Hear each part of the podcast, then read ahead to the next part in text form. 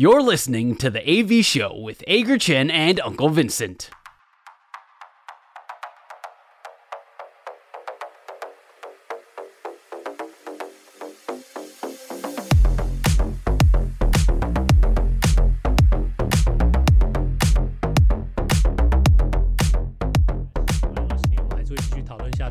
但是我们的节目不能等哦，我们现在要进行节目的最后一个单元，两好三坏满球数。我们互相问对方问题，双方答案相同的时候是好球，意见不同的时候就是坏球。三正或是四坏单元就会立刻结束。但是到两好三坏满球数的话，我们就会决定谁请谁吃饭。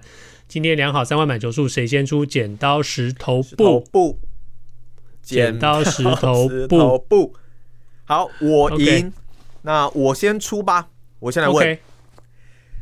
我要先来问一下，就是关于陈柏豪的这一个状况啊。其实，当然他进到中信兄弟也大概六七年左右的一个时间了，算是蛮资深的。那但是从去年季末开始，当然大家在讨论到彭振明这一边调度的时候，其实就讨论到很多说，你到底应该要磨练这种新呃新秀年轻人呢，还是你应该呃让老将上来获得一定打击或是一定的投球局数？我跟我朋友有讨论到一个很有趣的一个问题，我想说来跟大叔聊聊看，就是。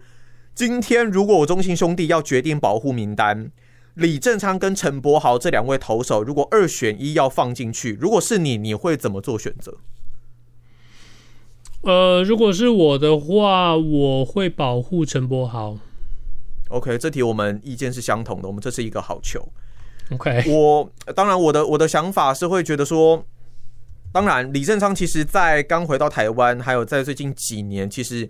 对于兄弟的一个贡献度是高的，只是在这一两年他的状态确实有一些的下滑。那今年赛季其实也遭遇到了可能呃车祸伤势的一些问题，他的整个控球方面也许已经不像过去来的这么的好。那职棒毕竟是一个现实的环境，那如果我又已经把陈柏豪送到冬季联盟，那可能在冬季联盟也有不错的一个演出跟表现。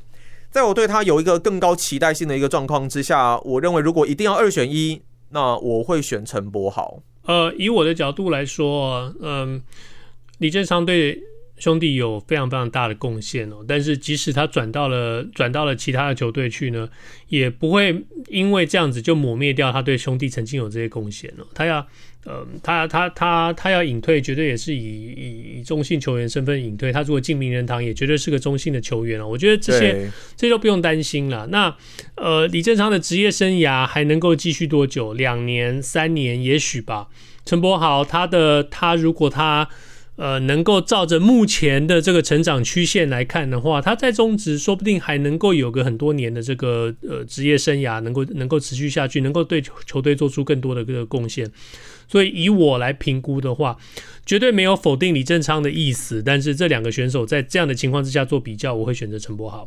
OK，所以呢，我们第一题就是一颗的好球走在前面，再来是大叔的第一题。接着由我来问你，我们就回到我们今天讨论呃简单讨论过的这个山本由生哦，许多这个美国。Okay. 美国这些媒体人有有有些媒体人哦，就开始为了抢占版面啊，就开始反而变成了山本黑哦，不停的疯狂攻击山本由生，说他姿态太高等等哦。但是，anyway，我们来预估一下山本他签约的这个落脚地，请问你他最后签约的会是跟纽约的两支球队之一，还是会跟其他城市的球队？那我能够给你提供的资讯是。目前，呃，大概处在呃最被看好能够签下三本由伸的，除了纽约的大都会队跟洋基队之外，另外还有波士顿红袜队、多伦多蓝鸟队、费城费城人队、洛杉矶道奇队，还有旧金山巨人队。你讲洛杉矶道奇的时候，这个语气特别不一样哦。这个洛杉矶道奇的发音模式，我觉得不太相同。我的话，纽约或其他。我觉得是纽约。哇，我我这一边看到的消息，我是认为说是纽约的几率。当然，我的消息一定没有你多啦。只是我看到的，我会觉得说，可能这个情报上，或许是不是纽约这一边机会，是不是来的比较大一些些呢？那再加上，虽然说很多人都说希望有日本球员同队啦，可是。我也有看到一个说法，是说好像不一定会想要跟日本球员同队，因为可能有一些学长学弟制的一些幕后的因素，这个当然是不可考的，这这这这不可以不可以认，没有办法认证。所以，但当然大都会也是有千鹤，只是只是我我的直觉是告诉我，我觉得好像在纽约这一边了。我从来没有这么这么这么希望我自己的答案是错的，但是我的答案跟你一样，我也觉得是纽约。我以为你是其他、欸，你不是就应该是希望他去道奇吗？我我觉得他会去纽约，但是我很希望自己是错的，哦、因为他如果是我如果说错的话，他就说不定可能是道奇，但是我觉得会是纽约。你有进一步的消息吗？呃、对，不管是不管是不管是洋基还是大都会啊，我们上个上两个礼拜的节目就有讲到说，领先的是大都会，我觉得这个态势一直没有改变过。那呃，洋基队的球球场哦，有一个弱点就是。就是山本由伸很可能在那边会被呃被打出全垒打的几率比较多一点哦，因为那个球场现实环境的这个外野，对对，这个对对他来说是特别特别吃亏的一点哦。嗯、那其他的这几个球场各有，其他这几支球队跟球场都各有各的优缺点哦，但是。我还是觉得纽约，不管是洋基队的历史意义，还是嗯、呃、大都会队的这个黄金万两哦，我觉得纽约的机会比起其他几队真的是高了很多了。所以，嗯，这是我的想法。两好球，两颗好球走在前面，先控球不错。山本优生的两颗快速直球给我们挥棒落空了。没错，再来是我的第二题。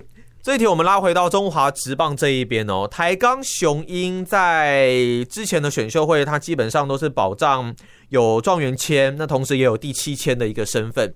那现在他准备升上一军了，在升上一军的这一年的第一个季中选秀，要来抽签决定他是落在哪一个顺位。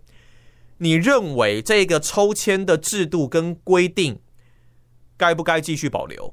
那如果不保留的话，它就是一样是保障一个状元签，但是没有第七签这样子的一个状态，二选一，你觉得该不该继续保留这一个抽签的制度？然后呃，在当然在下一年就是按照战绩去排的啦。对，所以台钢现在它是有第二签跟第七签，是不是？没有没有没有，它就走第二签了。它现在就它、okay, 就只有第二签了。OK，对对对对对。好，好，那我懂了。呃，我的答案是嗯。呃我赞成保持现状，就是用抽签的方式决定他们第一次选秀的签位。哇，那我们被三振出局了。我我我是我是认为说，当然在他如果有第一年一军战绩的一个状况之下，这个按照战绩排是绝对绝对没有任何的问题。但是其实我觉得前面两年各种新人的选秀，再加上各式各样的季中选秀，然后保护名单、扩编选秀等等。给的优惠应该是已经够多了。我知道有蛮多球迷会觉得说，他们才第一年上到一军，才打半个球季，应该要有一些的优惠。但是如果这个优惠是你就直接再保障一支状元签给你，好像有一点点太多。你说如果我觉得你的很多球迷其实就是台钢雄鹰的球迷而已。对了，对对对对对对对，应该应该是这样。我会觉得说不应该更改的最主要最主要的原因，就是因为跟魏全。龙队来说太接近了，你在这么短的一段时间之内，oh, okay, okay. 嗯、你完全你你做了一个做了一个改变，不管你觉得这是一个更大的优惠，还是你觉得这是一个比较差的比较差的呃改变，呃，嗯、我觉得都不公平，不管对哪一支球队来说都不公平。我觉得，因为因为很多人还是会觉得他还算相对弱势了，他还是算相对弱势。对，但是魏全也曾经是那个相对弱势，他们也挺过来了，他们还拿到了冠军。嗯、那如果如果你现在为了台钢做这个改变，然后台钢台钢三年之后没有拿到冠军的话，大家会大家会不会会大家会会会怎么说？大家会说台钢会不会觉得说哦，那你们你们害我没有拿到冠军，或者是？台钢更快拿到冠军的话，大家是不是会说啊？台钢这个冠军不纯？我觉得 黑箱制造 对，去制造这样的一个、嗯、一个一个冲突，大概没有没有没有什么太大的意思了。那 OK，最主要就是说，如果想要做一些更新，这些规则章程条文上面的一个更新，那就等台钢的这个所有这些优惠也结束了之后，我们从第七队甚至以后第八队之后再开始算嘛。而且可能就已经要先拟定了啦，要先讲了啦，就可能在这个球队出现之前。你就已经要去做这一方面的预防跟讨论了，让让让这个新球队都能够有这个规则，因为我相信现在如果有有企业在考虑成为第七队甚至第八队的时候，他们评估的标准都是以味全龙队和台钢雄鹰队加盟时的这些规定来看，那如果要做任何改变的话，我们都必须要在这之前就让他们先知道。对，所以呢，我们是被三振出局，三颗好球，三振出局，快速直球。